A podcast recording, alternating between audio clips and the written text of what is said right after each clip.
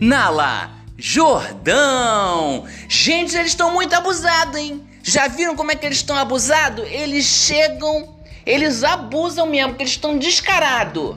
Entendeu? Que são esses mosquitos. Eu passei protetor na perna, que é tanto mosquito, depois dessa chuva fica muito mosquito. Passei, imprimi repelente, passei bem. Acredito que eles acharam um buraquinho assim, onde eu não tinha passado, assim, ali bem atrás do meu joelho, pá, me dá uma, uma, uma coisa picada. Gente, que absurdo, hein? Eles são descarados. E eu botei também aquelas tomadinhas, aquelas tomadinhas que também não vale nada, que eles debocham da tua cara.